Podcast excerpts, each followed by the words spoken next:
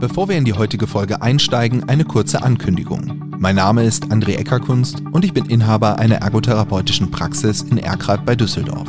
Ich suche ab sofort weitere MitarbeiterInnen für unser Team. Wir sind modern aufgestellt mit einem breiten Behandlungsspektrum, freuen uns aber vor allem auf dich als neues Teammitglied. Wir bieten dir beste Arbeitszeiten, sehr gute Konditionen und Möglichkeiten zur Weiterentwicklung. Wenn dich das anspricht, melde dich gerne unter team@ergotherapie-eckerkunst.de oder direkt bei Klinisch Relevant. Infos zu meiner Praxis findest du unter www.ergotherapie-eckerkunst.de. Aber jetzt erstmal viel Spaß beim folgenden Podcast.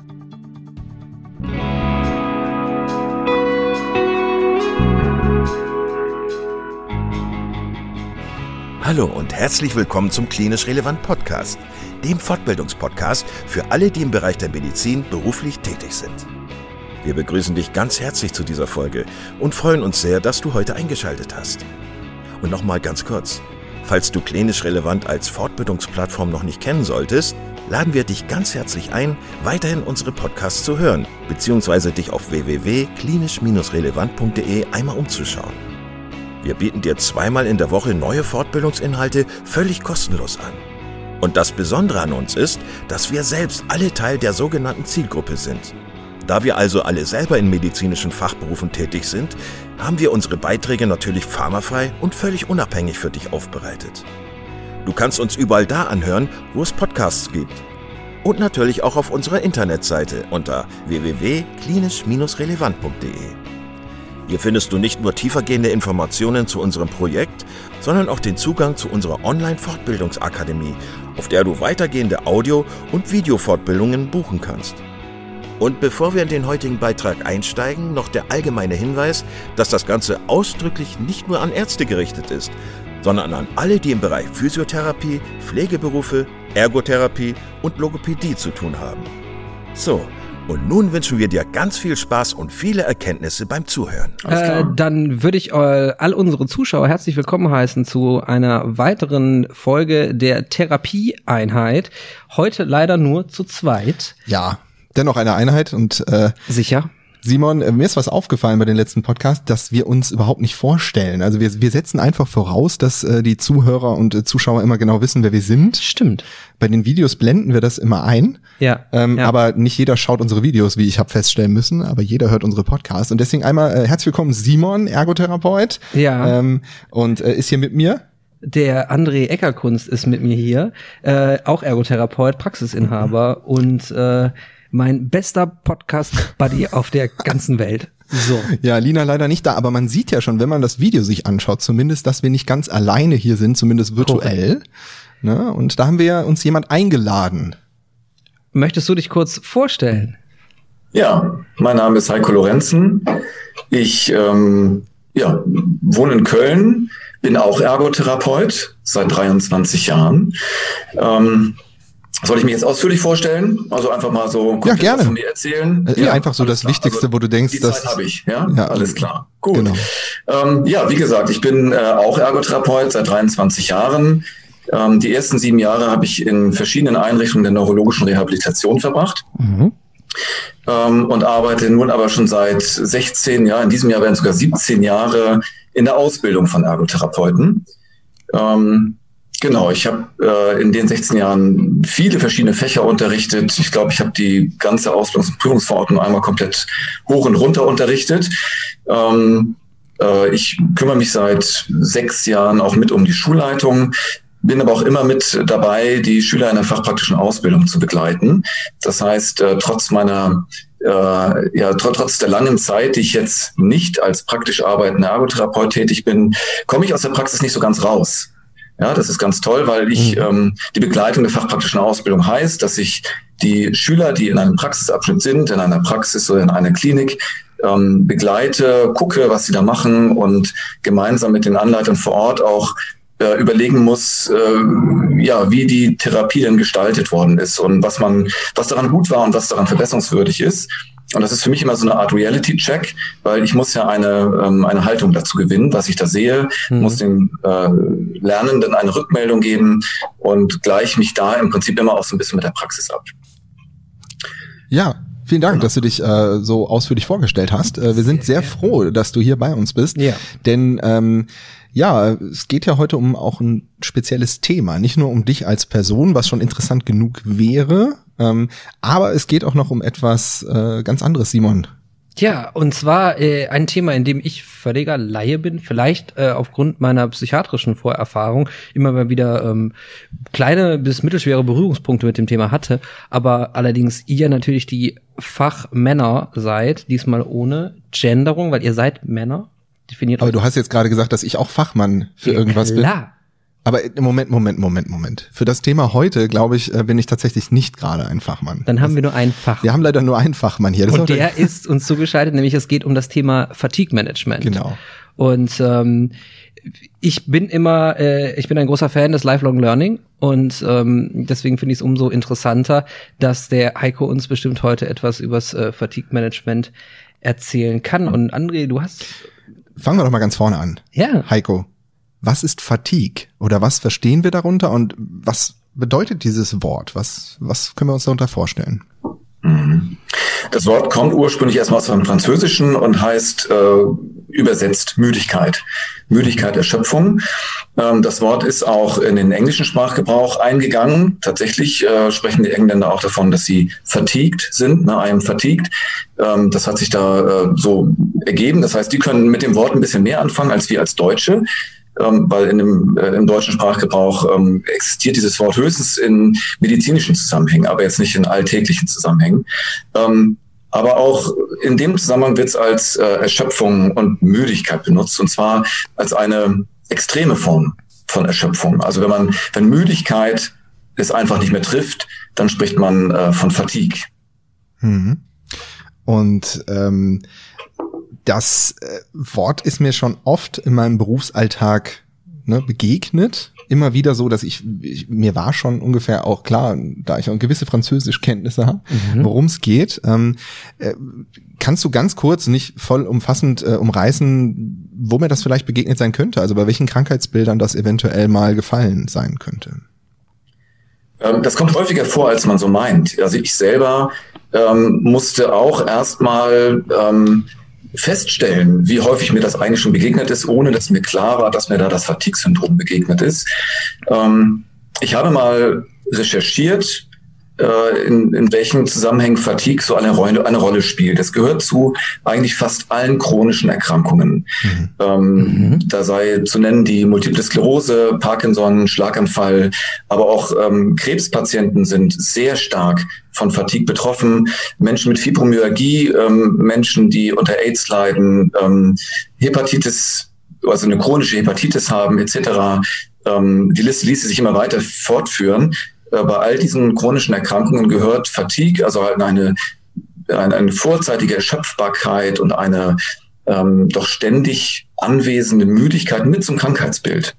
Hm. Das hat mich erstaunt, weil äh, ich jahrelang äh, mit Menschen gearbeitet habe, also als Therapeut sie behandelt habe äh, und schon festgestellt habe, äh, dass sie vielleicht etwas minder belastbar sind oder müde sind, aber das so, äh, wie soll ich sagen, ähm, zur Kenntnis genommen habe, aber nicht als meinen therapeutischen Auftrag gesehen habe, das auch ge gezielt zu behandeln. Also es ist sehr relevant. Und nachdem ich äh, in meiner Recherche und durch das Lesen von wissenschaftlichen Artikeln äh, festgestellt habe, wie weit verbreitet dieses Phänomen oder dieses ähm, dieses Syndrom eigentlich ist, habe ich es tatsächlich in der Praxis auch wiedergefunden.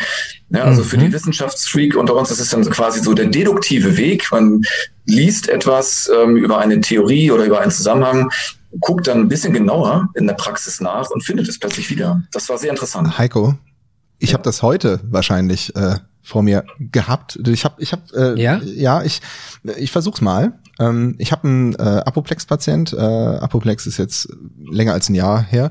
Ähm, mhm. Und mit dem mache ich so ein Biofeedback-Training mit so einem diesem Smartglar, von dem ich auch schon oft geredet habe. Ähm, das heißt, der sitzt bei mir vom, äh, vom Computer, vom Bildschirm und muss halt aufmerksam sein. Und er gibt oft an, müde zu sein. Also er hat auf, auf jeden Fall auch Aufmerksamkeitsschwierigkeiten und zwischendurch knickt er auch so weg.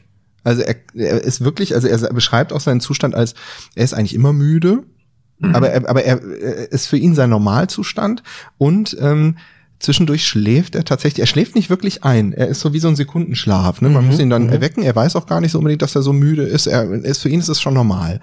Äh, ist das, geht das in die Richtung? Ist mir da Fatigue-Syndrom eventuell sogar begegnet? Oder? Eventuell schon. Also das ginge natürlich jetzt in die Richtung Fremddiagnostik. Ja. Äh, und, und, und Ferndiagnose. Ja, eventuell. Äh, äh, erstens, es passt zum Krankheitsbild.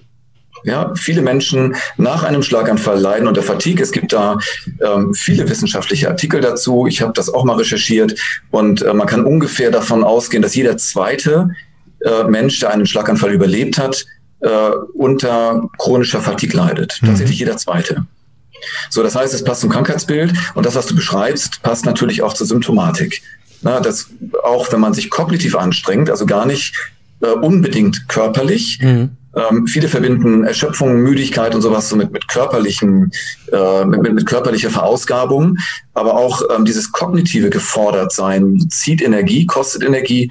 Und Menschen, die unter Fatigue leiden, haben einfach weniger Energie zur Verfügung, haben ein mhm. niedrigeres Energielevel, was natürlich in der Folge auch schneller erschöpft ist. Mhm.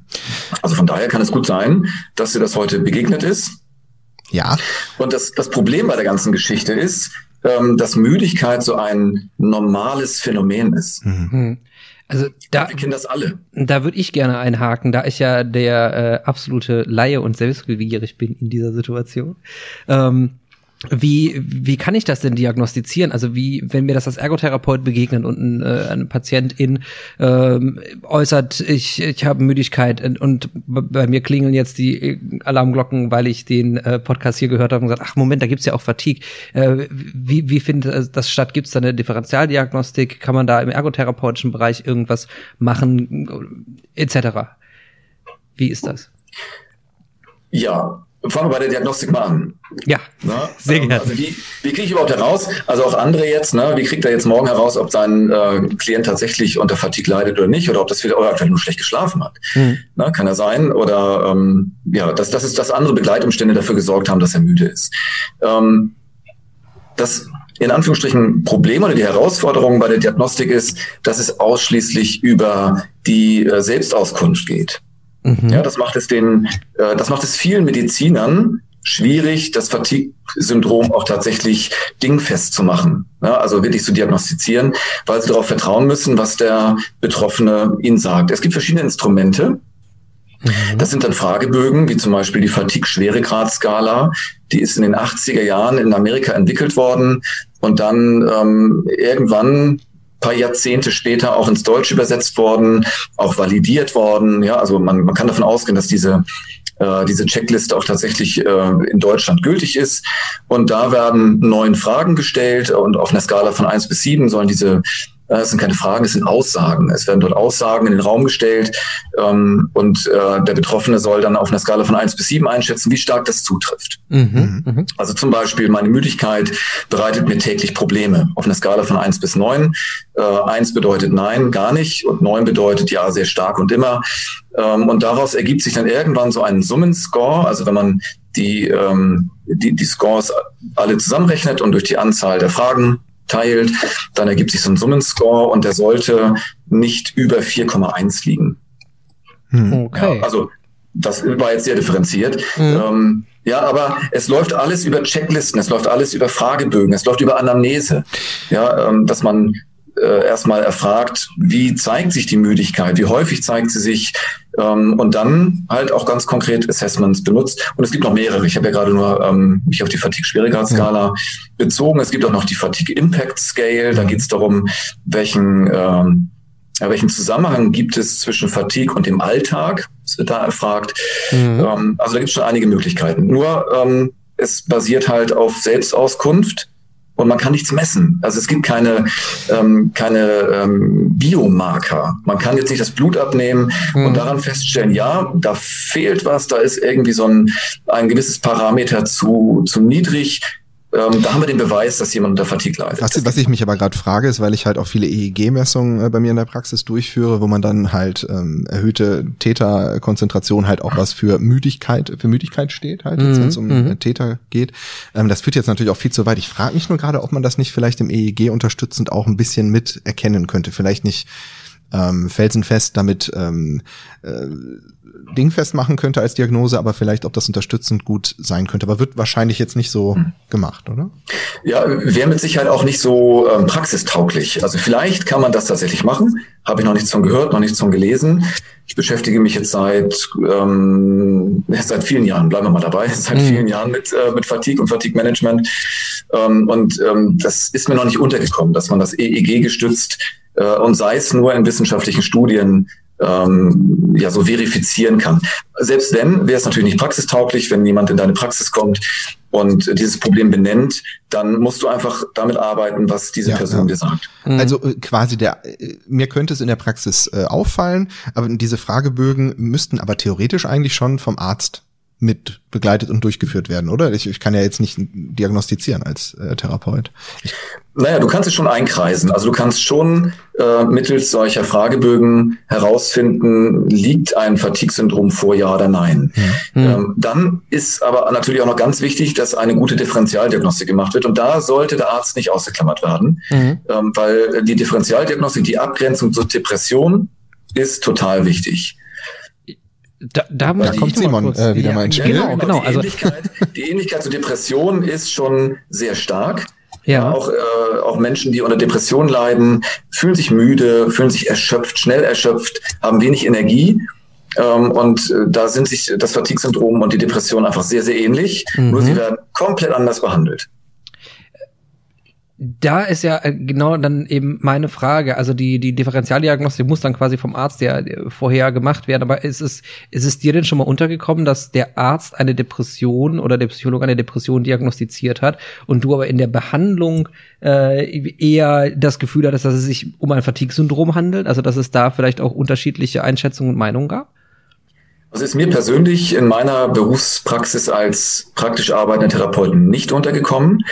Ähm, und seit 16 Jahren coache ich ja eher andere, also mhm. Äh, meine Lernenden vor allen Dingen, äh, und versuche sie da so zu reinzubringen und, und ranzuführen, äh, ein, also ein Bewusstsein zu entwickeln für Fatigue und auch für das Fatigue-Management und infolgedessen natürlich auch äh, deren Anleiter, Praxisinhaber oder ähm, klinisch arbeitende Therapeuten dafür so ein bisschen zu sensibilisieren. Das heißt, ich bin in dieser Differentialdiagnostik, was Ärzte dann äh, diagnostizieren, nicht so drin. Okay. Ja, aber mhm. die Gefahr ist mit Sicherheit da.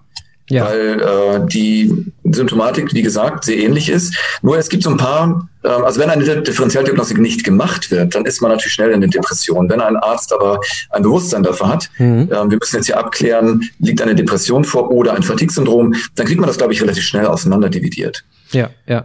Äh, noch eine Frage aus dem psychiatrischen Bereich. Du hast es gerade schon Luft geholt, André, aber da möchte ich auch noch mal. Ähm, ich bei atme. den ganzen Symptomen, äh, die du so beschreib, äh, beschrieben hast, ähm, kommt mir natürlich auch noch ein anderes Krankheitsbild und zwar das ist Burnout in den in den Sinn. Also wo es ja auch genau um Müdigkeit, um Erschöpfung, um äh, diese diese chronische Kraftlosigkeit, Antriebslosigkeit geht. Wo siehst du da die Hauptunterschiede zwischen Burnout und Fatigue? Der Hauptunterschied liegt vor allen Dingen in der Ursache. Mhm. Ähm, die meisten Menschen, die unter Fatigue leiden, haben eine chronische Grunderkrankung. Mhm. Ja, eine neurologische oder rheumatische Grunderkrankung. Ähm, und dadurch ergibt sich das Fatigue-Syndrom. Die Wissenschaft kann sich tatsächlich mittlerweile immer noch nicht erklären, warum es überhaupt existiert, ja, wie der Zusammenhang entsteht zwischen Rheuma und Fatigue, zwischen MS und Fatigue. Aber äh, dass er da ist, ist auf jeden Fall bewiesen. Ähm, und es gibt auch noch eine andere Form des Fatigue-Syndroms, das ist ähm, ähm, das MECFS-Syndrom, myalgische Enzephalomyelitis. Mhm. Schrägstrich chronisches Fatigue-Syndrom, können wir gleich noch was drüber mhm. äh, berichten. Ähm, und der Unterschied zum Burnout ist halt ähm, die, äh, die fehlende Grunderkrankung und die Ursache. Burnout ist in, äh, ja häufig assoziiert mit einem exzessiven Lebensstil, in welcher Form auch immer. Mhm. Viel arbeiten, viel um die Ohren haben, Familie, Beruf, äh, ehrenamtliches Engagement, alles unter einen Hut bringen und das über Jahre hinweg, äh, dass man also seine äh, seine körperlichen Kapazitäten dauerhaft überstrapaziert und dann kommt es irgendwann zum Burnout, ähm, wobei die Symptomatik dann gleich ist. Nur, und auch da wieder der Vergleich zur Depression, es wird anders behandelt.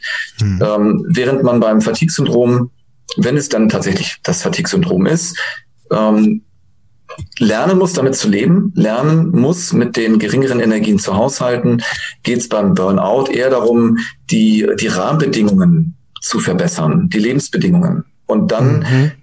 kommt häufig auch dann die Energie wieder. Ja, es ist nicht so, dass, dass äh, da wie bei äh, chronischen Beeinträchtigungen Mechanismen im Spiel sind, die sich nicht beeinflussen lassen, sondern über, über die ähm, Lifestyle-Therapie lässt sich mhm. da schon deutlich mehr machen.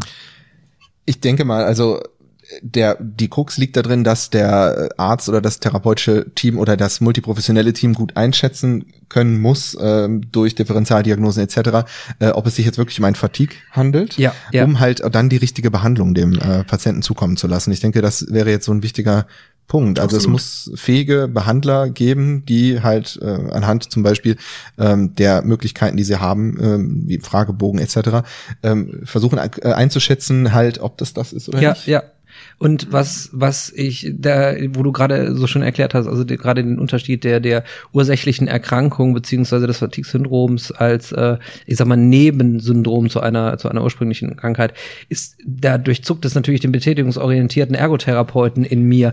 Da, natürlich, wenn man eine dementsprechende äh, ähm, Alltagsauswertung macht, wenn man eine betätigungsorientierte ergotherapeutische Diagnostik macht, es eigentlich relativ schnell auch im Behandlungsverlauf klar wird, hat derjenige ähm, einen Lebensstil, der nicht zu seinen Energieressourcen passt und kann dieser Lebensstil angepasst werden oder andersrum hat er äh, diese Energieressourcen aufgrund einer Grunderkrankung und muss deswegen, eben wie du schon gesagt hast, und ich, das ist für mich auch, obwohl ich mich tatsächlich wenig mit dem Thema beschäftigt habe, super eindringlich.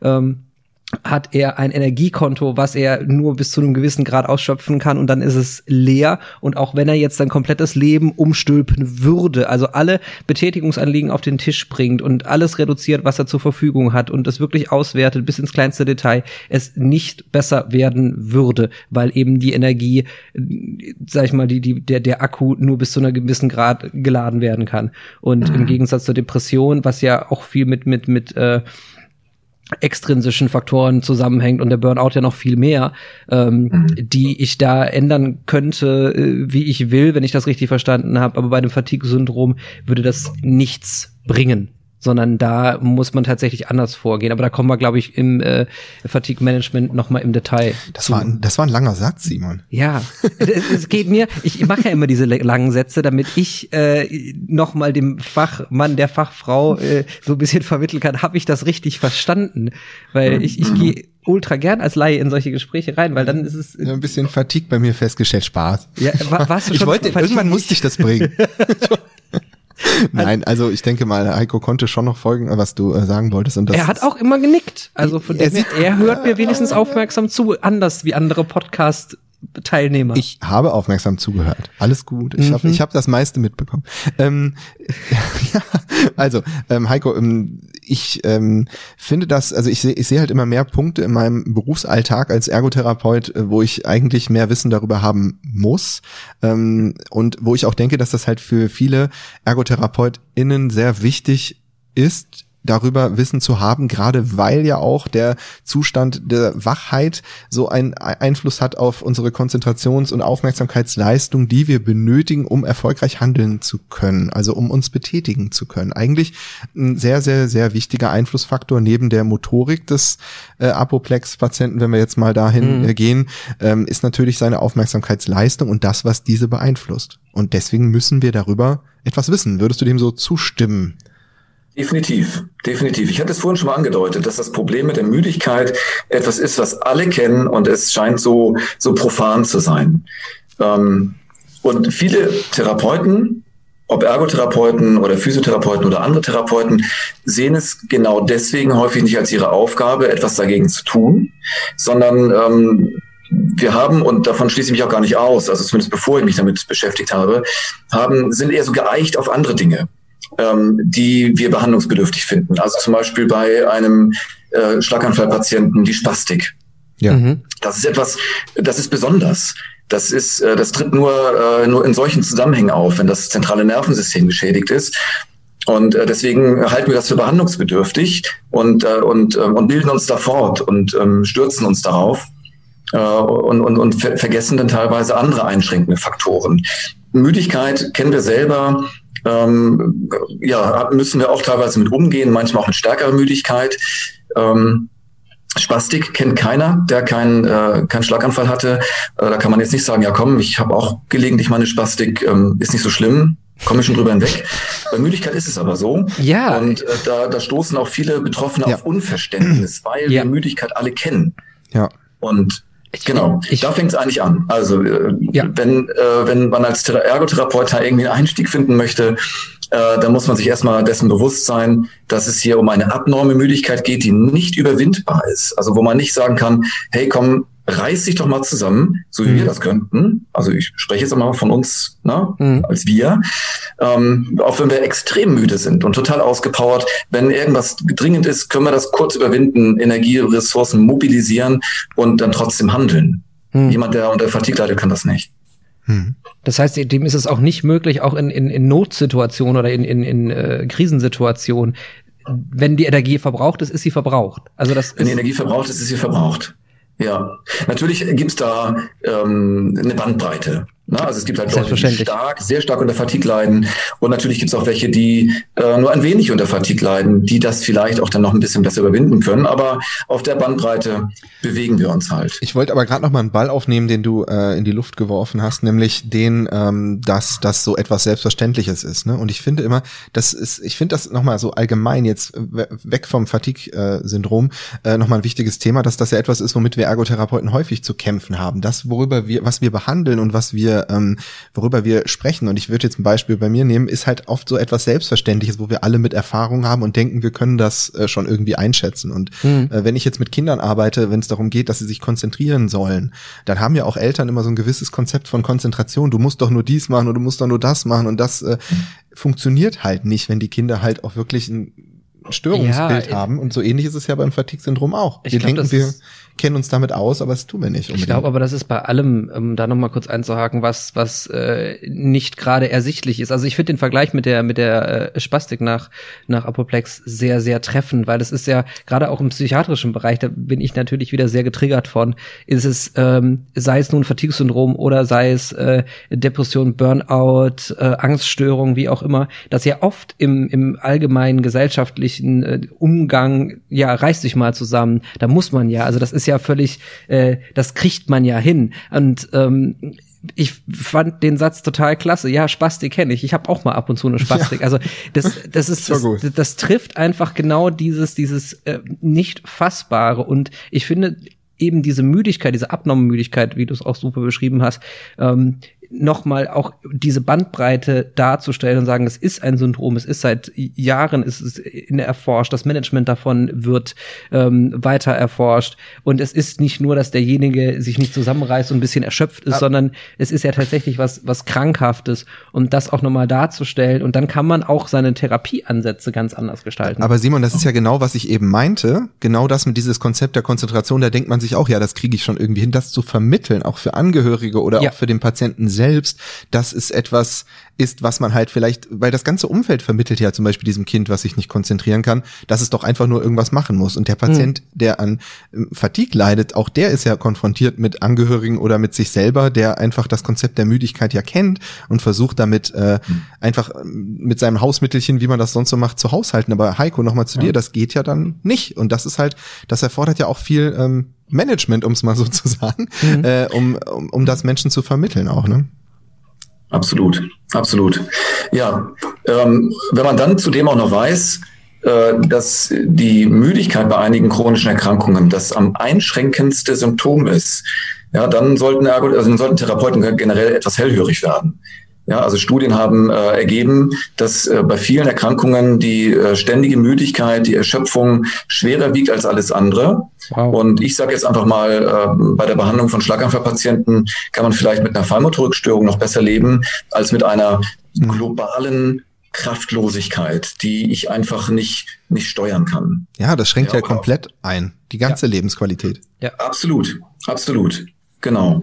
Und ähm, ja, das ähm, das war ein guter Vergleich, auch mit der, mit der Aufmerksamkeit, weil äh, gerade das Umfeld neigt dazu, äh, also Leute, die ja diese Störung nicht haben, äh, neigt natürlich dazu, das nach eigenen Maßstäben zu bewerten. Was würde ich machen, wenn ich mich nicht ähm, konzentrieren kann? Was mache ich, wenn ich müde bin? Ähm, wenn ich müde bin, ja, mein Gott, dann, ähm, dann mache ich mal eine Pause oder ich mache mal halblang oder ich gehe mal früher ins Bett oder ähm, ja, ich muss vielleicht auch mal äh, einen längeren Urlaub machen. Mhm. Das tatsächlich habe ich mit vielen Menschen gesprochen, die auch genau das äh, von ihren Ärzten gehört haben und dann auch entsprechend enttäuscht waren. Also ich möchte absolut jetzt hier ähm, die Ärzteschaft nicht äh, in, in, in Misskredit bringen. Nein. Aber es ist nun mal so, diejenigen zumindest, mit denen ich gesprochen habe, die hatten Kontakte mit Ärzten, die da wenig Verständnis, wenig Bewusstsein für hatten und ähm, ja, Blut abgenommen haben, alles so gemessen, was sie messen können, dann den Leuten gespiegelt haben, sie haben nichts. Hm. medizinisch gesehen zumindest. Ähm, und ja, lernen Sie doch bitte eine Entspannungstechnik, machen Sie immer halblang, lernen Sie Nein zu sagen. Ähm, und so weiter. Und äh, das, äh, das führt natürlich dazu, dass man sich nicht gesehen fühlt mit, mit dieser Störung. Ja, und ich glaube, dementsprechend auch frustriert ist, ne, was dann natürlich auch die, die ganze, genau. das, ganze, ganze Coping mit der, mit der Krankheit noch viel, viel schlimmer und schwieriger macht. Ähm, ja, aber da, da jetzt nochmal meine Frage, es gibt ja Fatigue Management äh, und das ist auch sehr erforscht. Aber wie sieht das, wie sieht das genau aus? Also wenn wenn der der Patient oder die Patientin dann mal äh, vorbeikommt und man das tatsächlich ausdiagnostiziert hat und weiß, okay, wie handelt es sich um ein Fatigue-Syndrom? Wie sieht da das? Wie kann ich mir das vorstellen, das Fatigue Management? Das ist natürlich ein weites Feld. Und ich fange mal ganz von vorne an. Ich fange mal äh, ähm, an bei den bei den drei wichtigsten Faktoren, die, äh, die es braucht, damit äh, ein Umgang mit Fatigue gelingt. Ja, also das, ähm, die, die sind so immanent wichtig, diese drei Faktoren, dass wenn man sie, ähm, wenn sie erfüllt sind, dann läuft eigentlich das, was dann kommt, fast von alleine. Mhm. Und wenn sie nicht erfüllt sind, kann man sich eigentlich fast alle therapeutischen Bemühungen schenken. Okay, also das nochmal. Ja, es ist jetzt so ein bisschen so therapeutische ähm, Geheiminformationen. Oh, ja, oh, oh wichtig, wichtig. Ausrufezeichen, Ausrufezeichen. Drei Punkte. genau. Erstens. Achtung. Erstens Akzeptanz. Zweitens Akzeptanz. Drittens Akzeptanz. Er hat uns das, gekriegt. Er hat das uns mag jetzt, das mag jetzt zwar vielleicht äh, dreimal wie an dasselbe klingen, ist es aber nicht. Erstens, ähm, der Betroffene muss die Tatsache akzeptieren, akzeptiert haben, dass er unter dem Fatigue-Syndrom leidet, was bedeutet, dass er einfach weniger Energien zur Verfügung hat, als er das gewohnt ist. Mhm. Das muss akzeptiert sein. Äh, es gibt viele Studien dazu, gerade im Bereich Multiple Sklerose, dass Menschen, die neu unter Fatigue leiden, damit konfrontiert sind, wirklich kämpfen, ihren alten Lebensstil beizubehalten, ihre alten Aufgaben, ihre Rollen, alles, was ihr Leben ausgemacht hat, dass sie alle Energien mobilisieren, um das aufrechtzuerhalten und dann mhm. natürlich immer wieder scheitern. Ja. Mhm. Ja, dann kommt es zum Crash. Also immer wieder, man, man nennt es auch einen Push-Crash-Zyklus. Ja, man pusht sich, äh, um, um nicht, ähm, äh, ja, äh, um sich nicht eingestehen zu müssen, dass man nicht mehr so leistungsfähig ist. Und dann crasht man und ist vielleicht für zwei Tage überhaupt nicht, zu nichts mehr in der Lage. Und mhm. ähm, da, da ist also die Akzeptanz des Betroffenen ganz, ganz wichtig. Die zweite Akzeptanz äh, sind die, die Partner, Lebenspartner, die direkten Lebenspartner, also Ehepartner oder wer auch immer. Auch mhm. Kinder gehören dazu, also die Menschen, mit denen man ähm, eng zusammenlebt, die müssen auch akzeptieren, dass der Betroffene, die Betroffene weniger Energie zur Verfügung hat, mhm. häufiger geschont werden muss ähm, äh, und auch ähm, ja häufiger vielleicht auch mal ähm, äh, aus, der, aus der Pflicht genommen werden muss. Und das Dritte ist das erweiterte Umfeld muss auch oder sollte aufgeklärt werden. Da muss natürlich der Klient entscheiden, wer dazugehört. Aber so sowas wie Arbeitskollegen, Arbeitgeber, Menschen, bei denen es dann zu Missverständnissen kommen könnte hm. ähm, und die auch wissen müssen, äh, dass, dass ich nur noch ja, zwar einsetzbar bin, aber äh, im reduzierten Maße und dass man gemeinsam eine Lösung findet. So, wenn diese drei Akzeptanzbereiche erfüllt sind, dann, äh, ähm, dann, dann, läuft das Fatigue-Management, was sich dann anschließt, fast von alleine. Mhm. Das heißt, Baden bilden muss erstmal, also das ist ja wieder ein hochergotherapeutisches Thema, finde ich klasse. Der Klient, der erweiterte Klient und der großerweiterte Klient akzeptieren, dass es sich um diese Erkrankung, dieses Syndrom handelt und ähm, dass das gewisse Grundvoraussetzungen, gewisse Rahmenbedingungen vorgibt und erst dann kann ich da therapeutisch ansetzen. Richtig verstanden? Genau, also klar muss man nicht erst warten, bis äh, das alles erfüllt ist, äh, aber man muss sich dessen bewusst sein mhm. als Therapeut, ne, inwiefern, wie weit ist die Akzeptanz gediehen. Und Akzeptanz ist ja häufig etwas also ist ja nichts, was, ähm, wo man einfach einen Haken hintermachen kann. Der, na, der Betroffene hat es akzeptiert und das wird auch so bleiben, sondern das ist ja jeden Tag aus neuen Kampf. Mhm. Na, immer wieder äh, sich selber da einzunorden und zu sagen, okay, äh, es ist wie es ist. Wunderbarer Kölner Spruch, ja, ähm, it is wie it is. Kann man da wunderbar drauf anwenden, wenn man akzeptiert hat, dass es erstmal so ist, wie es ist, dann kann man auch äh, andere, andere Maßnahmen ergreifen, neue Maßnahmen ergreifen. Wenn man aber dagegen, dagegen kämpft, dann versucht man immer, ähm, es so zu machen wie vorher, aber das ist vorbei. Mhm. Ähm, ich möchte zwei Sachen noch, noch sagen. Entschuldigung, Heiko, ja. wolltest du jetzt noch was äh, ergänzen? Ja, oder, oder sonst sage ich es eben, das ist, es passt noch zum Thema. Ähm, und zwar ist mir das nämlich heute erst äh, begegnet, da habe ich äh, eine Mutter bei mir in der Praxis zum Gespräch noch gehabt und das ein sehr verhaltensauffälliges Kind und zum Thema Akzeptanz. Ich finde es halt einfach nochmal wichtig, auch diesen Bogen zu, äh, zu schlagen. Äh, da war es halt so, dass sie sagte, ja, eigentlich haben wir ja nicht viel erreicht. So, ähm, ich, ich, ich finde aber, sie verhält sich zum Beispiel gegenüber dem Kind viel, viel besser, was halt sehr auffällig ist. Und dann sagte mhm. sie, ich habe resigniert. Dann habe ich gesagt, ja, aber resigniert klingt jetzt so negativ, aber eigentlich hat sie akzeptiert auch und okay. verhält sich dementsprechend auch komplett anders gegenüber dem Kind. Und sie meinte mit diesem resigniert eigentlich nur, ja, ich, ich weiß, ich habe akzeptiert, dass es so ist. Und ich habe auch mehr Verständnis darüber gewonnen. Das heißt mhm. eigentlich, um jetzt nochmal zum Fatigue zu kommen, will, nur sagen, diese Mechanismen, die jetzt hier gerade wichtig sind, begegnen uns ja auch in anderen ähm, Aktivitäten, also in anderen Therapien, die wir haben.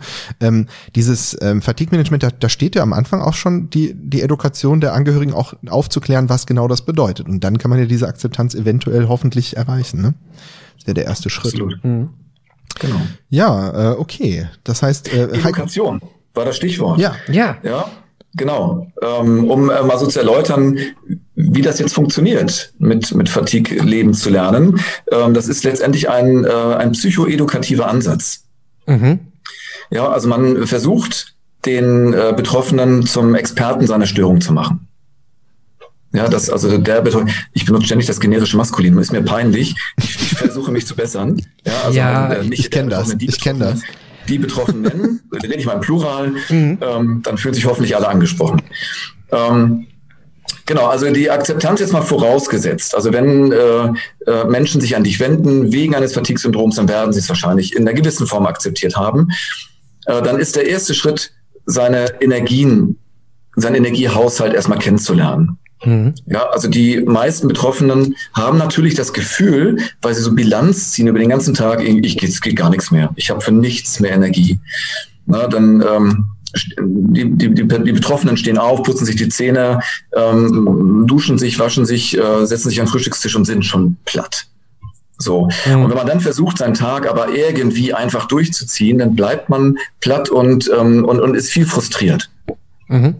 Wenn man aber äh, systematisch seinen Energiehaushalt ergründet, dann findet man teilweise ähm, heraus, dass es Momente im Tag gibt, wo man doch etwas leistungsfähiger ist, wo man ein bisschen mehr Energie zur Verfügung hat und wo man dann auch so gewisse Täler hat, wo man ähm, vielleicht nicht so leistungsfähig ist. Und das, was man über den Tag hinweg tun möchte oder tun muss, sollte man diese Energiekurve anpassen. Mhm. Also es gibt mhm. auch dazu ähm, so Bögen, wo man äh, seine, seine, seine Tagesenergie eintragen kann, ne? wo man so jede Stunde oder alle zwei Stunden mal ein Kreuzchen machen soll, auf einer Skala von eins bis zehn, äh, auf einer, ja, die halt definiert ist von äh, gar keine Energie bis hin zu äh, total voller, strotzender Energie. Mhm. Äh, und da soll man sich einordnen und dann ergibt sich so eine Kurve. Und wenn man das ähm, eine Woche lang durchzieht, dann hat man auch einen ganz guten Überblick, wie ist es wochentags, wie ist es am Wochenende.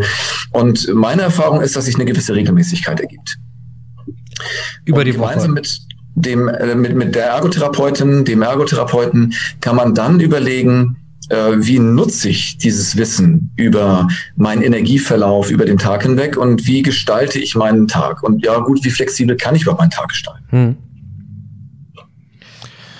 Das ist der erste Schritt. Das ist der erste Schritt. Ähm, ja. Habe ich verstanden. Finde ich, mhm. also dann, also bei mir poppen immer mhm. natürlich wieder als Ergotherapiewissenschaftler äh, so, so, so einzige, äh, einzelne Dinger auf sowas wie Occupational Desire und Occupational Demand und dass das ja äh, ne, dann auch wieder abzugleichen ist, was hat die höhere, was hat die, was hat die, die höhere Anspruchshaltung, du, du runzelst gerade die Stirn. Also was, was, was möchte ich, was wird von mir verlangt? Also das ist ja dieses, dieses ganze Thema, das Fatigue Management immer wieder zurückzuführen ist auf dieses äh, ganz im Alltag sich befindende Betätigungsproblem und das ist eigentlich äh, das, das viel größere Anliegen des Ergotherapeuten sein sollte, bei einer chronischen Erkrankung sich weniger um die motorisch funktionelle Einschränkung, natürlich ist die wichtig, in irgendeiner Form zu kümmern, als um die, den Alltag viel mehr einschränken. Wie wir am Anfang festgestellt haben, ist die einschränkendste, äh, das einschränkende Symptomatik einer chronischen Erkrankung die Fatigue. Und ähm, dass das gar nicht so präsent ist, äh, deswegen finde ich es gut, dass wir das auch jetzt hier mhm. mal besprechen, ist, dass es, dass man vielleicht auch nochmal diesen Schritt zurückgeht und dann top-down schaut, was kann derjenige denn nicht mehr und wie ist das bedingt? Und das wird dann vielleicht auch aus seiner Erfahrung, Heiko, äh, des Öfteren bedingt sein, dadurch, dass ich eben nicht die Energien mehr habe, um das zu tun, was ich gerne Richtig. tun möchte. Und aus betätigungsorientierter Sicht ist äh, das Fatigue-Management lediglich ein Tool. Also es ist nicht ja, ja. die Ergotherapie selbst, mhm. die man dann anwendet, wenn man, wenn man mit dem Fatigue-Management arbeitet, sondern es ist sozusagen mein Handwerkszeug, um für äh, die Betroffenen Betätigung wieder möglich zu machen. Ja. Und, Und die Grundvoraussetzung dafür ist halt das Wissen über Energie ja. äh, über, über den eigenen Energiehaushalt. Und dann ähm, äh, geht es halt weiter, ne? dass man sich gemeinsam Gedanken macht, welche Betätigungen sind mir denn wichtig, weil und das ist äh, unter Umständen ein äh, schmerzhafter Prozess, weil nicht mehr alles geht. Ich habe mir, ähm, also die, die, die Betroffenen haben sich natürlich ein Leben aufgebaut, die haben sich eine Betätigungsidentität aufgebaut, die haben sich ein Repertoire an Betätigungen aufgebaut, die ihnen wichtig sind. Ja, das ist ja dann irgendwann so eine Quintessenz, gerade im Erwachsenenalter, ja. an Betätigungen, die einem wichtig sind, die ähm, sinnstiftend sind, die identitätsstiftend sind. Und plötzlich ähm, wird man in die Lage, nicht in die Lage versetzt, sondern plötzlich steht man vor der Herausforderung, ähm, da Prioritäten zu setzen. Ja. Und das braucht therapeutische Begleitung. Ähm, es gibt Betroffenenverbände wie die Deutsche Multiple Sklerose Gesellschaft oder auch so einige ähm, Krebsverbände, die gut gemeinte Broschüren herausgeben. Ähm, so, so kleine Ratgeber, wo halt steht, wie gehe ich mit dem Fatigue-Syndrom um. Und alles, was da steht, ist richtig. Machen Sie häufiger Pausen, lernen Sie Nein zu sagen, ähm, lernen Sie äh, Dinge zu delegieren äh, an mhm. andere abzugeben. Äh, ne, fordern Sie sich Hilfe ein, nutzen Sie Hilfsmittel und so weiter. Aber ähm, mit, mit dem reinen Tipp ist es häufig nicht getan. Ich denke mal, die Leser solcher Broschüren denken sich, ja stimmt, müsste ich eigentlich tun. Aber wir alle wissen, wie, wie schwer Verhaltensänderung ist. Mhm. Und dass das, ja. äh, dass das äh, ein, ein, schmerzhafter Prozess ist. Ja. ja dass, dass es leicht äh, gesagt werden kann, ey, du musst Prioritäten setzen. Mhm. Ja. Aber wie, wie mache ich das überhaupt? Also das ist ja dann die Frage, will ich mich jetzt, wenn ich, wenn ich da von mir ausgehen würde, ähm, ist es mir, ist es mir wichtiger, mit meinem Sohn zu spielen oder mit dem Hund spazieren zu gehen, wenn ich, ne, also das, das, das kann man natürlich nicht vergleichen, aber das sind so die ersten zwei Dinge, wo ich Energie für brauche. Ähm, ja oder ich sag mal jetzt nicht allgemein spielen, aber zum Beispiel eine, eine kleine Geschichte vorlese oder mit dem Hund und den Kindern rauszugehen und ich muss mich dann für eines entscheiden, weil beides kriege ja. ich nicht mehr hin. Da hast, ja. das, das ist ein schmerzhafter Prozess. Also da hast du, da hast du vollkommen recht. Aber jetzt nochmal zurück auf diesen Management-Prozess zu kommen. Jetzt hast du gerade den ersten Schritt erklärt. Wie wäre denn der zweite Schritt? Ähm, ja, den zweiten habe ich, also es, es, man muss nicht unbedingt so ähm, chronologisch vorgehen. Mhm. Ne? Also der, der erste Schritt definitiv, der ist gesetzt ähm, äh, dass man seinen Energiehaushalt mhm. kennenlernen muss. Akzeptanz vorausgesetzt. Ähm, und äh, der nächste Schritt jetzt gerade auch für, für Ergotherapeuten wäre natürlich, aber die kann man auch äh, Vorschritt einsetzen, das Herausfinden von Betätigungsanliegen. Okay, so. Ja, von, ja. von Betätigungsbedürfnissen und mhm. so weiter. Und es geht ja letztendlich beim Fatigue-Management darum, diese Betätigungsbedürfnisse dann auch äh, zu, zu adressieren und, ähm, und, und, ähm, und möglich zu machen, in welcher Form auch immer. Ja, und mhm. darum, darum geht's ja letztendlich. Und der erste Schritt wäre halt der, der Energiehaushalt. Das nächste, wenn man seine, seine Energiekurve kennt und da eine gewisse Regelmäßigkeit erkannt hat, ähm, geht es darum, gezielt Pausen, gezielt Ruhepausen einzubauen in den Tagesablauf. Mhm. Das klingt auch erstmal leichter, als es ist äh, weil da steht jeder vor anderen Herausforderungen. Ja, wer ähm, Vollzeit, Vollzeit arbeitet und auch noch zu Hause eine Familie hat, der wird sich fragen, wie soll ich jetzt gezielt Pausen einlegen. Mhm. Aber das, das ist dann die Herausforderung. und das sind auch das, die weitere Herausforderung und das Neue an dieser Geschichte ist, ähm, dass Menschen, die unter Fatigue leiden, Pausen machen, bevor sie erschöpft sind. Das kennen wir ja auch nicht. Das ist jetzt auch nicht äh, normales Alltagserleben, dass mhm. wir tätig sind und uns denken, hm, bevor ich jetzt gleich erste Müdigkeitserscheinungen zeige, setze ich mich lieber mal für eine halbe Stunde aufs Sofa. Das macht keiner, muss ja auch keiner. Mhm. Aber Menschen, die unter Fatigue leiden, äh, müssen lernen, gezielt Pausen einzulegen und einzuhalten, ähm, obwohl sie noch nicht erschöpft sind.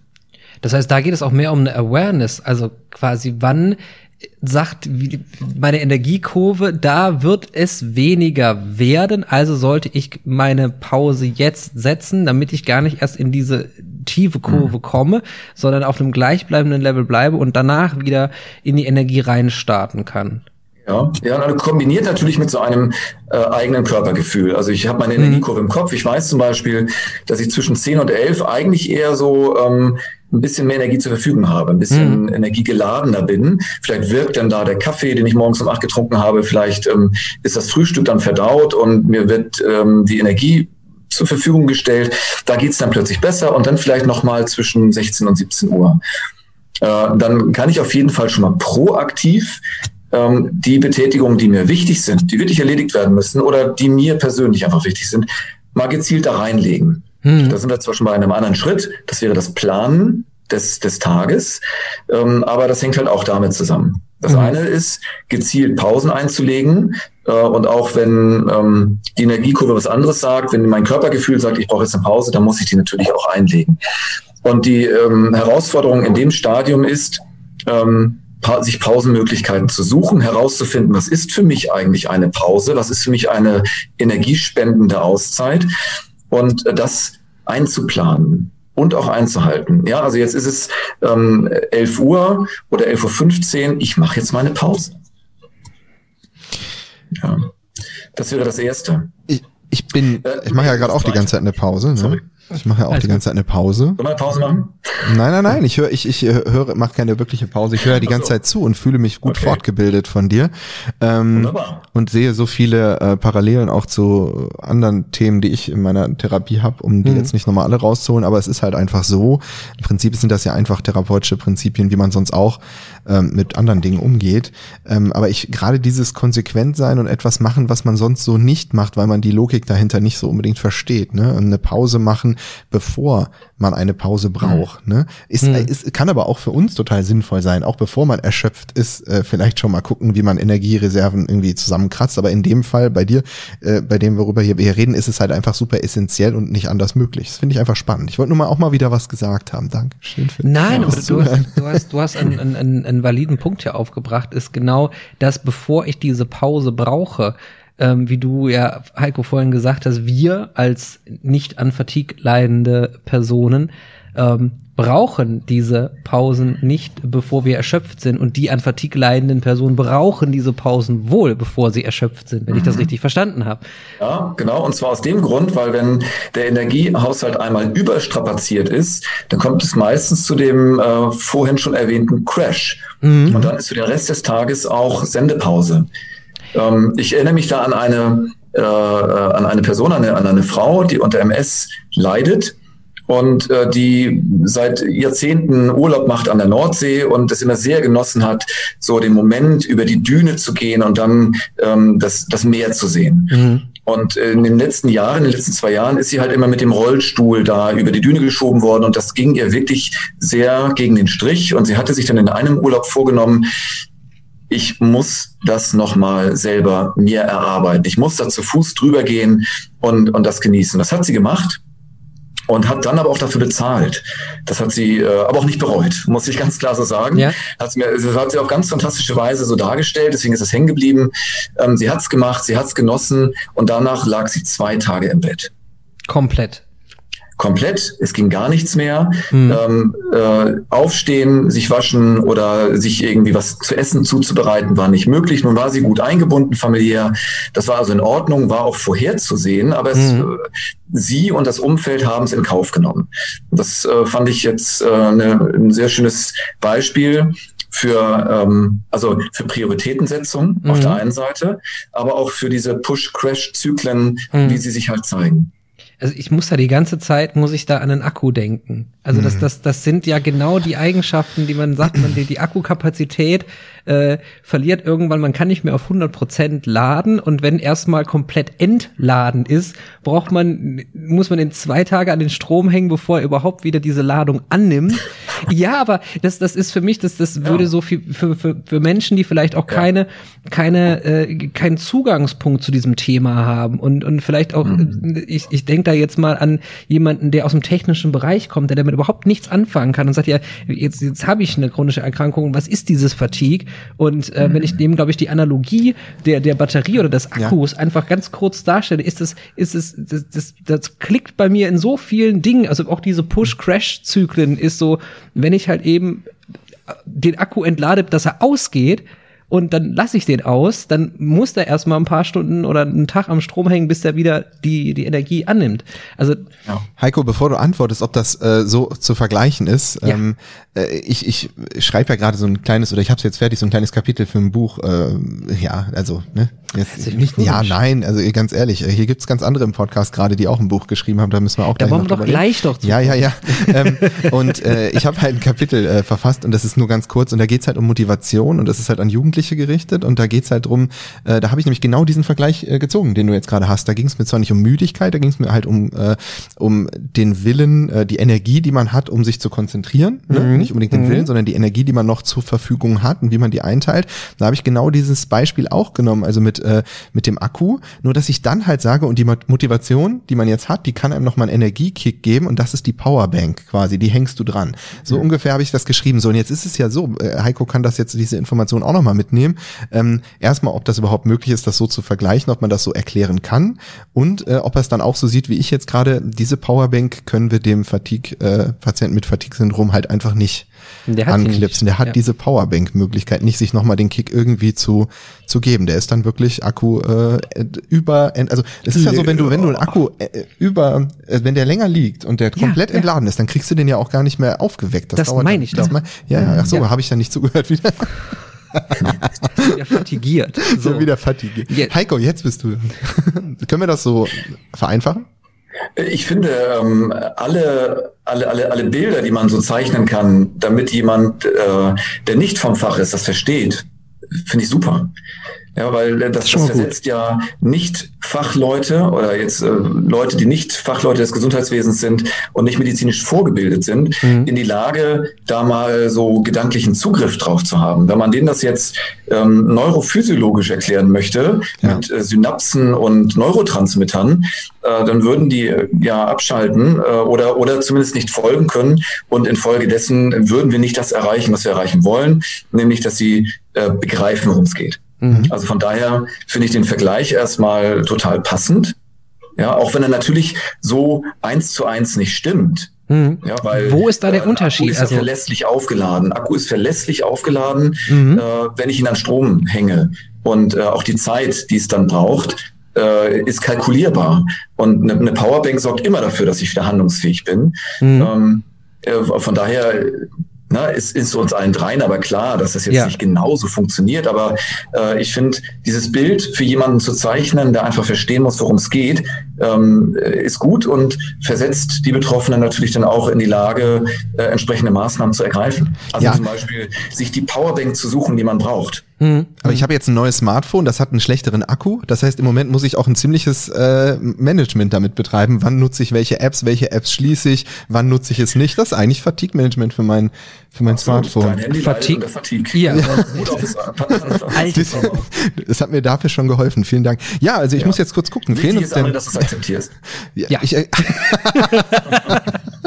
Ich habe es auch akzeptiert als ein erweitertes Umfeld. Ja, ich habe das total akzeptiert, dass ich äh, eigentlich ein Downgrade zu meinem letzten Smartphone, aber ich habe das einfach akzeptiert und mein Smartphone hat es auch akzeptiert, meine Frau auch, dass ich da manchmal nicht erreichbar bin. guck mal, ähm, guck mal. So, aber äh, zum Thema Fatigue Management zurück. Haben wir denn eigentlich jetzt schon so umrissen, worum es dabei ungefähr geht oder fehlt uns noch ein Punkt? Ähm, also es, es geht darum, dass die Betroffenen einfach alle Möglichkeiten lernen, ähm, dieses Fatigue, also die Müdigkeit in den Griff zu bekommen. Mhm. Äh, Fatigue Management dient ja nicht dazu, die Müdigkeit ähm, äh, wegzumachen oder, oder die Menschen von dieser Störung zu heilen, sondern mit ihren Energieressourcen ein, äh, umzugehen. So, eins hatte ich genannt, ähm, systematisch Pausenplan. Äh, ein anderer ähm, ein anderer Ansatz ist dann nochmal die Kommunikation. Also Fatigue Management ist häufig so in, in, in Lektionen aufgeteilt. Ja, wenn man das mhm. irgendwo so nachliest oder ähm, Handbücher, die Therapeuten in die Lage versetzen sollen, Fatigue-Management zu betreiben, dann hat man so verschiedene Lektionen, die in verschiedene Themen eingeteilt sind. Ähm, das gezielte Pausenplan ist so eine Lektion. Das zweite ist ähm, Kommunikation. Menschen, die unter Fatigue leiden, müssen einfach lernen, drüber zu reden, auch wenn es vielleicht erstmal peinlich ist, auch wenn es dem eigenen Selbstbild nicht mhm. entspricht, mhm. ähm, sich als äh, ja als schwach, ne, ist vielleicht der falsche Ausdruck, aber vielleicht als ähm, nicht mehr so energiegeladen auch tatsächlich zu präsentieren. Mhm. Das ist ja auch in unserer Leistungsgesellschaft wiederum ein großes Problem. Ja, von der wir ja alle geprägt sind. Ja ist keiner frei von. Ne? Das heißt, ähm, die Menschen müssen den Schritt gehen, sich äh, so zu zeigen ähm, und so darzustellen, wie es nun mal gerade ist und vor allen Dingen auch Bedürfnisse zu formulieren. Möchte ich, dass du das nur erstmal einfach so verstehst und akzeptierst oder möchte ich gezielt Hilfe von dir haben? Möchte ich Entlastung von dir haben? Mhm. Das kann man gemeinsam erarbeiten in der ähm, Kliententherapeuten äh, Arbeit. Ähm, wie, wie, wie kommuniziere ich mit wem und mit welcher Intention? Ähm, das, das ist auch etwas, was Entlastung schafft und was wiederum dann einen besseren Umgang mit Fatigue ermöglicht. Das andere ähm, oder ein weiteres Modul sozusagen in dem Zusammenhang ist die Nutzung von Hilfsmitteln. Große Palette. Ähm, und da kann man letztendlich seine Klienten nur dran führen, ähm, dass es diese Hilfsmöglichkeiten gibt und dann in die Lage versetzen, auch weitere Hilfsmöglichkeiten zu kreieren, zu suchen. Ähm, aber erstmal vor allen Dingen daran zu führen, dass man über Hilfsmittel auch Energie sparen kann. Hm. Also ich denke, da gibt's noch viele äh, Themen, die man da ähm, anreißen könnte oder Möglichkeiten, die man seinem äh, Klienten vermitteln könnte äh, ja. oder wissen, was äh, Therapeuten da benötigen. Aber so grob haben wir, glaube ich, jetzt schon mal ganz gut zusammengefasst, was Fatigue Management bedeutet und warum das wichtig ist, nicht nur für uns äh, ErgotherapeutInnen, sondern auch für Ärzte und Ärztinnen, Ärztinnen, mhm. Ärztinnen, äh, genau, Ärztinnen äh, zu wissen, also dass die darüber Wissen aufbauen. Ne? Und ich meine, äh, uns hören ja auch durchaus Ärzte zu. Ja. Ähm, und äh, ich denke mal, dass das auch eine, eine gute Anregung für uns alle ist, ne? auch für die PhysiotherapeutInnen, die uns zuhören und all die anderen interessierten medizinischen Fachbereiche, auch für die Pflege natürlich, ne? das auch für Pflegekräfte sehr, sehr wichtig ist. Ähm, Heiko, ich denke, das meiste haben wir jetzt schon, ähm, das Wichtigste haben wir gesagt. Ich, ich wette, du könntest darüber jetzt noch äh, Stunden mehr erzählen. Ich, ich will dich auch gar nicht da drin ausbremsen. Also würdest du mir denn zustimmen, dass wir es grob schon mal umrissen haben, so dass es für den Podcast-Zuhörer auf der Autofahrt jetzt gerade so das Relevante schon mal äh, zumindest vermittelt wurde?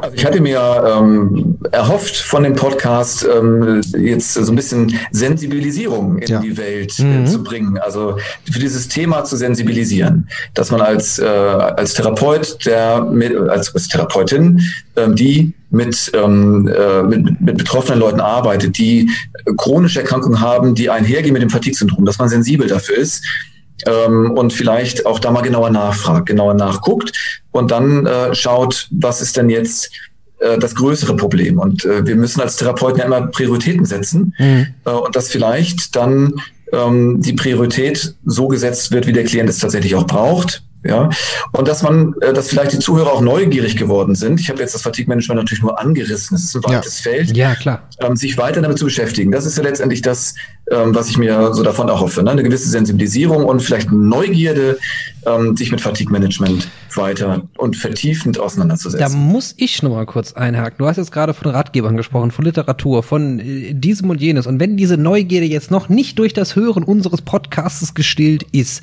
wie komme ich an Infos? Ähm, ja, da betreten wir jetzt das heikle Feld ähm, der, der Eigenwerbung. Bitte. Nee, das ist bei uns ist nicht der, heikel. Das ja, ist nicht heikel. Ja, wir machen hier ganz, ganz klar Eigenwerbung. Ja. Mach Eigenwerbung, bitte. wir machen Werbung für dich.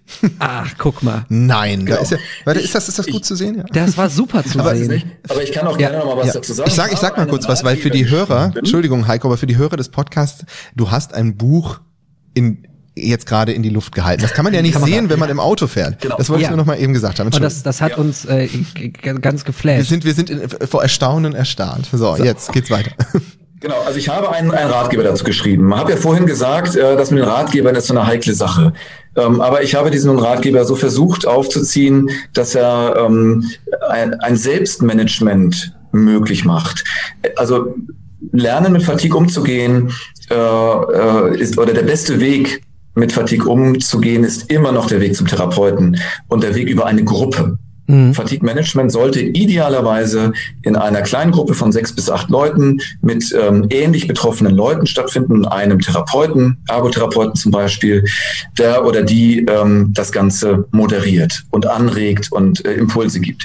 Das mhm. ist die Idealform. Aber da haben natürlich viele Betroffene keinen Zugriff drauf, keinen Zugang. Mhm. Äh, und ähm, deswegen habe ich diesen, diesen Ratgeber geschrieben, damit wenigstens äh, die Betroffenen äh, eine Idee haben, was sie machen können, dass sie äh, handlungsfähig werden und ähm, ja auch für, für das eigene Leiden sensibilisiert werden. Ja. Dieses, dieser Ratgeber beleuchtet äh, Hintergründe ähm, zum Fatigue-Syndrom.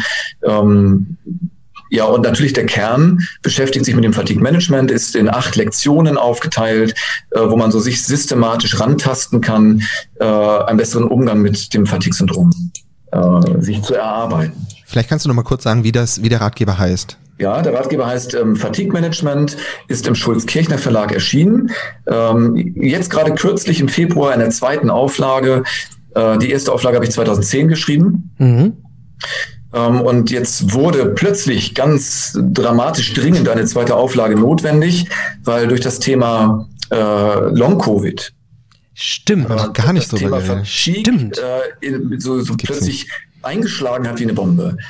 Also, ne, also viele Menschen leiden jetzt unter, ähm, äh, unter Long-Covid, also unter dem, äh, ja letztendlich unter dem Fatigue-Syndrom aufgrund einer Viruserkrankung. Das ist jetzt auch nichts Neues, mhm. aber äh, so in der Breite, in der Masse ist es halt was Neues. Und plötzlich waren alle, war der ganze Markt leer gesaugt. Es gab keinen Ratgeber mehr, ähm, also keinen meiner Ratgeber. Und äh, deswegen habe ich dann da ganz schnell äh, das alles nochmal überarbeitet, aktualisiert, alle Links, alle Buchempfehlungen, alle, alle Filmtipps und so weiter aktualisiert. Und äh, er ist jetzt wieder erhältlich. Mhm. Beim Schulz-Kirchner Verlag direkt? Schulz-Kirchner Verlag oder halt in einschlägigen ja, ja. Buchhandlungen. Ausgewählten Für die wir jetzt keine Werbung machen, aber da weiß doch, glaube ich, jeder. Nicht. ja, Kostet ja. 13,50. Ach, guck mal. Das so, ist ja, guck mal, gehört zu jeder ergotherapeutischen Praxis Grundausstattung. Das möchte ich jetzt mal dazu sagen. Weil nee, wirklich? Ja. ja. Nein. Also so. das Hast so Ratgeber du eins in deiner Praxis? Nein, habe ich noch nicht. Das ich habe das leider noch nicht. Ähm, aber tatsächlich auch für ja. unsere Long-Covid-Patienten, die wir haben, äh, da habe ich ja gar nicht drüber nachgedacht. Ich meine, so viele haben wir jetzt tatsächlich im Moment nicht, aber das Thema hatten wir schon.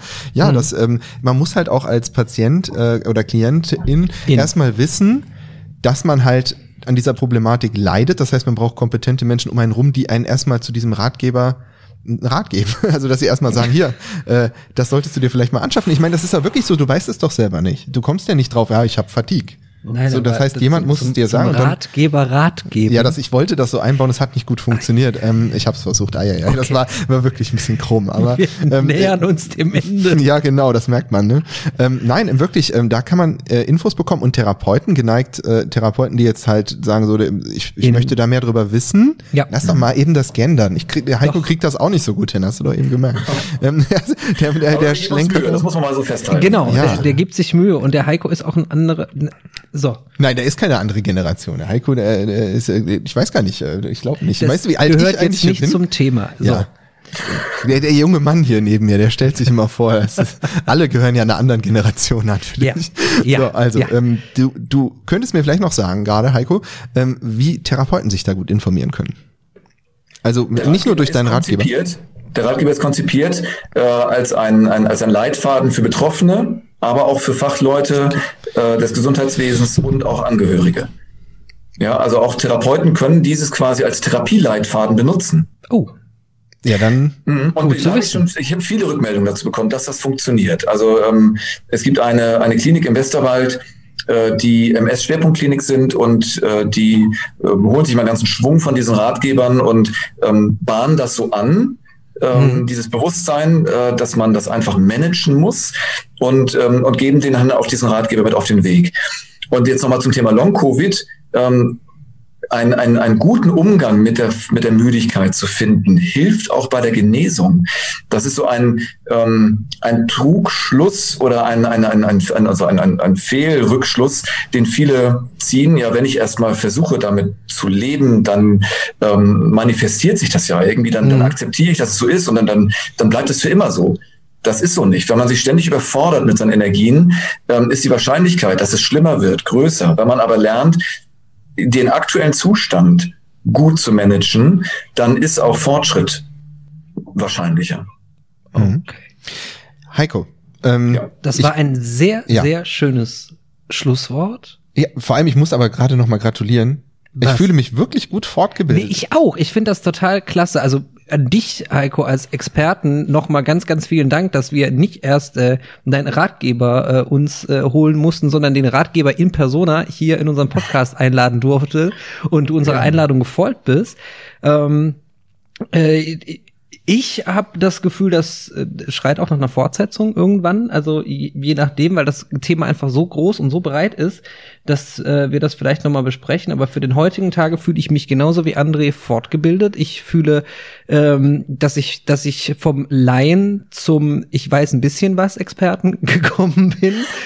Ähm, der, ich weiß ein bisschen was Experte und vor allem mein, mein, mein, mein liebstes, äh, mein liebstes Tool der Wissensgenerierung. Ich weiß jetzt, wo ich es finde. Ich weiß jetzt, wen ich ansprechen kann oder ich weiß, in, in welche Richtung ich fragen muss, um die Informationen zu bekommen, die ich brauche und die ich möchte. Von dem her vielen Dank dafür. Und auch nochmal für unsere Hörer wenn ihr noch etwas wissen wollt von uns und vielleicht von, also meistens eigentlich jetzt eher von Heiko, das hat man ja, jetzt gemerkt, ja, dass hier ja. geballte Kompetenz mit dabei war, ja. Äh, dann dürfen wir das hoffentlich weiterleiten an dich, Heiko.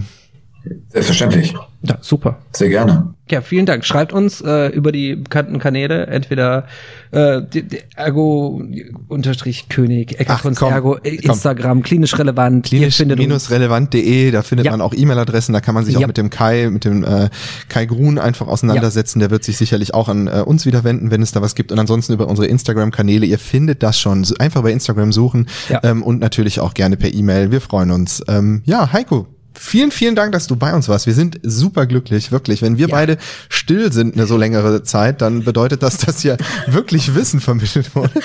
so, ja. Ähm, und wir nicht drum herum reden müssen. Ja. Nein, das hat echt Spaß gemacht. Du hast eine angenehme Art, eine angenehme Stimme. Du weißt, wovon du sprichst. Das hat Spaß gemacht. Vielen, vielen Dank, dass wir daran teilhaben durften. Ich bedanke mich für die Einladung. Kein Problem. Wir hoffen, wir sehen uns und hören uns wieder. Uns hat's auch Spaß gemacht. Und ja, alles, alles Gute. Vielen, vielen Dank fürs Zuhören und äh, hört euch auch gerne mal die anderen Podcasts bei Klinisch äh, Relevant an. Wir freuen uns aufs nächste Mal. Bis dann. Dankeschön. Bis dann. Tschüss. Tschüss. Vielen Dank, dass du heute wieder zugehört hast und unser Gast gewesen bist. Wir hoffen sehr, dass dir dieser Beitrag gefallen hat und du etwas für deinen klinischen Alltag mitnehmen konntest. Wenn dem so sein sollte, dann wie immer gerne der Aufruf, teile doch diesen Podcast mit deinen Kolleginnen und Kollegen, damit auch andere davon profitieren können und du darfst uns natürlich auch eine positive Bewertung bei Apple Podcasts hinterlassen.